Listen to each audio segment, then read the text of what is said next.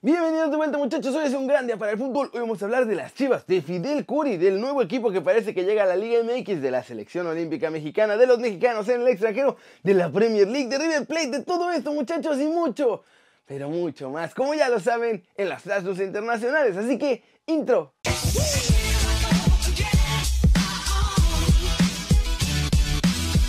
Arrancamos con la nota One Fútbol del día y es sobre Fidel Curi, porque ¿qué creen?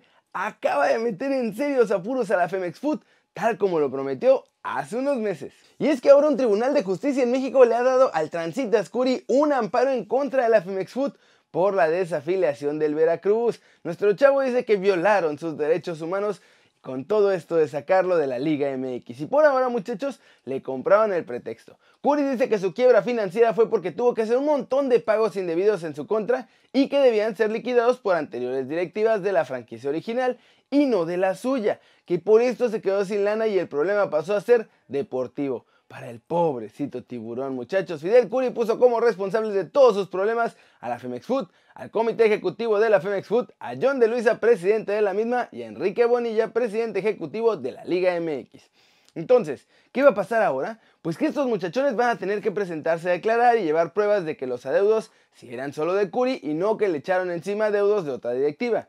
Esto para ver si lo que dice que el ex presi del Veracruz es cierto o no. Si Curry pierde, pues se acaba el novelón. Pero si después de todo esto logra ganar su caso, habrá que ver qué dicta el juez. Porque puede ser desde que la Femex Food le tenga que pagar una fuerte suma de dinero a John Fidel Curry y podría llegar incluso hasta que tengan que volver a meter al Veracruz a la Liga MX. ¿Cómo la ven muchachos? Esta novela apenas está empezando. ¿Ustedes qué creen que debería pasar con el Veracruz? Y recuerden que si quieren saber todo de la Liga MX pueden bajar la app de OneFootball.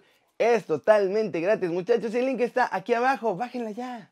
Vamos a hablar un poco más de la Liga MX porque hay novedades de otro equipo que puede entrar a los torneos y Vega ya está calentando el clásico tapatío, muchachos. El delantero de las Chivas ya está poniendo en redes que el duelo ante mis zorros es especial, muchachos. Vega aseguró en su cuenta de Twitter que esta semana es muy especial junto a unos emojis de espaditas y un zorrito. Recuerden que este fin de semana es el partido entre mi Atlas y las Chivas y no, muchachos, no se aceptan apuestas porque ya sé que vamos a perder.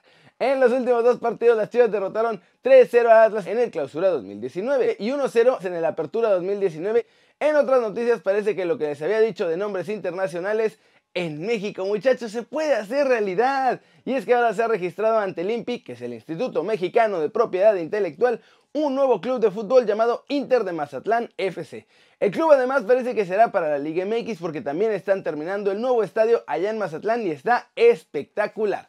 Ya lanzaron un video que están viendo ahora donde prueban las luces y se ve que será un estadio de primer nivel. Ahora, ojo, hace unos días el Inter de Milán demandó al Inter de Miami por el nombre, así que por ahora el registro del nombre del nuevo club de Mazatlán puede no ser definitivo, ya que los italianos todavía pueden meterse y forzarlos a cambiarlo, porque no solo es el nombre, también están usando los colores que son el azul y el negro del equipo italiano. ¿Cómo la ven muchachos? ¿Habrá nuevo equipo con un nombre muy internacional? Veremos si finalmente pasa o si los hacen cambiarlo. Lo que sí es que hace un hecho es que ya está lista la franquicia número 19 de la liga de todos nosotros. Y ya va a haber más equipos. La selección mexicana tiene una nueva baja, muchachos. Otro de los deseos de Jimmy Lozano está prácticamente rechazado para el preolímpico allá en Guadalajara. Y es que una de las peticiones de Jimmy para su equipo sub-23 era Dieguito Lainez. Lamentablemente nuestro chavo sigue recuperándose de su operación de apendicitis y parece que apenas va a estar saliendo de la rehabilitación cuando comience el Proolímpico, por lo que no va a llegar a tiempo para estar listo para jugar y viajar con el Mini Tri hasta México y todo eso. La baja de la se suma a la de Edson Álvarez, que tampoco tendrá permiso del Ajax para asistir a Guadalajara para buscar el boleto a Tokio 2020. Y bueno, Chicote Calderón, que tampoco va, fue descartado tanto por el Tata como por Jimmy Lozano por los problemas extra cancha que ha sufrido recientemente. Sorprendentemente, en el remoto caso de que Lainez se pudiera recuperar y estar perfecto para jugar, el Betis está en la mejor disposición de cederlo para el preolímpico. Esto lo confirmó el propio Gerardo Torrado ante los medios de comunicación. ¿Cómo la ven muchachos? Tres bajas tenemos en el Ministerio Olímpico y aún así yo creo que la cosa debería salir bien. Sin Edson, sin Diego. Y bueno, el chicote no afecta tanto porque también nuestro chavo ha tenido una baja de juego importante. Y toca ir con el resumen de los mexicanos en el extranjero porque ya sé que no les gusta mucho esto muchachos, pero están dominando la MLS con la mano en la cintura y también hubo noticias buenas en Porto. Como les digo muchachos, nuestros chavos están dominando la MLS desde su arranque y es que ha salido el once ideal de la primera jornada de la Liga de Estados Unidos muchachos. Recordemos que Carlitos Vela, Osvaldo Alanís y Alan Pulido anotaron en la primera jornada de la MLS. Todos ellos ayudaron a sus equipos a conseguir mejores resultados. El AFC y Sporting Kansas City ganaron, mientras que Osvaldo le ayudó al San José a sacar un empate muy valioso. Luego de estas actuaciones fueron precisamente el bombardero y el defensor mexicano quienes lograron entrar en el 11 de la jornada 1 en la MLS. ¿Ustedes creen que Alan Pulido también tenía que haber entrado? Y vamos a la Liga de Portugal, muchachos. El Porto dio un paso muy importante en su lucha por el título porque hoy los dragones consiguieron ganar 2 a 0 Hoy estoy grabando en domingo, así que si ven este video el lunes, significa que fue ayer. Los dragones con este resultado toman provisionalmente el liderato de la clasificación con 59 puntos y solo podrán ser desbancados en caso de que Benfica pueda ganarle al Moreirense. Nuestro chavo, muchachos, Tecatito Corona fue titular, jugó por la banda derecha y estuvo 67 minutos en el campo de juego. El siguiente partido de los del Porto será frente al Río Ave la próxima jornada. Como la ven muchachos, la cosa pinta bien en la MLS, aunque con bajito nivel, pero pinta mucho mejor allá en Portugal donde Tecatito sigue jugando como un crack muchachos. Está a un nivel que no se lo cree nadie. ¿Y será que lograrán ser campeones de nuevo los dragones? Flash News, New York City de la MLS anunció al centrocampista Nicolás Acevedo, proveniente del Liverpool de Uruguay, como nuevo refuerzo en una transferencia permanente. Sí, es el mismo jugador que América no pudo fichar. Erling Haaland dijo que se siente halagado de que equipos tan grandes como Real Madrid y Manchester United estén interesados en él. El delantero noruego está en la mira fija de los Red Devils, muchachos, que según la prensa inglesa están dispuestos a pagar hasta 75 millones de euros para llevárselo a Old Trafford. La página de internet Tu River ha sacado a la luz las que serían las nuevas camisetas de River Plate. La de local será blanca con la clásica franja roja diagonal en el pecho y las franjas de la marca de Adidas irán en los costados. La de visitante será negra y también llevará la banda roja, pero las líneas de Adidas serán blancas e irán en los hombros.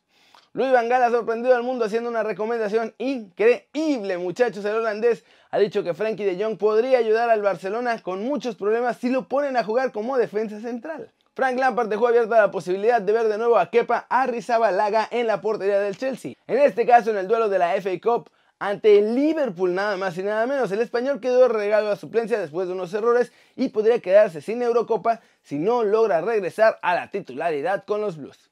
Aunque todo parece indicar que el Inter Juventus se iba a posponer hasta el 9 de marzo, el presidente y el director deportivo del cuadro negro Azzurro se han negado a hacerlo pues quieren tener la ventaja de que la Juve juegue el 8 de marzo con su estadio vacío. Y muchachos, cerremos el video con una noticia más de mexicanos porque no hubo tantísimas notas importantes en el plano internacional, así que hoy vamos a tener que hacer un pequeño cambio. Vamos a hablar de Chicharito porque criticó a los directivos mexicanos por la forma en la que llevan al tri de todos nosotros. Esto fue lo que dijo. En los últimos 20 años, México no ha bajado de ingresos mundiales top 5 en el mundo. ¿Y a dónde va ese dinero? Yo nada más pregunto, ¿a dónde va? Es ahí donde nosotros apechugamos. A lo mejor en algún momento podríamos probar no venir tanto a Estados Unidos y probar a ver si estamos un poco más por Europa y ver en qué beneficia. No te vayas tan lejos, ¿por qué no jugamos tanto en México? Me encantaría jugar en Tijuana con la selección. Me encantaría, claro, si me convocan. Obviamente, en algún momento todos nos toca apechugar. Que los directivos apechuguen un poquito por el bien del fútbol mexicano. Si les importa el fútbol mexicano, claro. Si les sigue importando más el business, pues bueno, también es respetable. Ahí está el estira y afloja. Si está abierta la puerta a la selección mexicana, aún está abierta. Hasta el Tata lo ha dicho, si estoy bien y él decide convocarme o no, porque estoy en nivel futbolístico o no, bienvenido sea.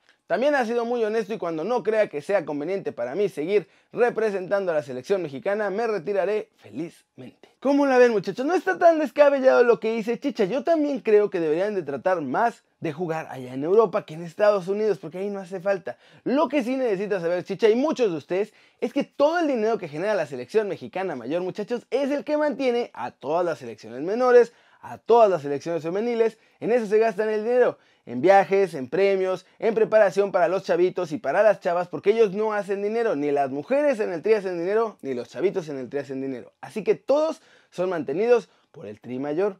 Por eso se gasta tanta lana, muchachos. No se vayan a preocupar tanto. Y bueno muchachos, eso, eso es todo por hoy. Muchas gracias por ver este video. Ya saben, denle like si les gustó, métanle un zambombazo a la manita para arriba si así lo desean. Suscríbanse al canal muchachos, por favor, si no lo han hecho, este va a ser su nuevo canal favorito en YouTube. Denle click a la campanita para que hagan marca personal a los videos que salen aquí cada día. Yo soy Kerry Ruiz y como siempre, muchachos, un enorme placer ver sus caras sonrientes y bien informadas, muchachos. ¡Chao, chao! ¡Wup!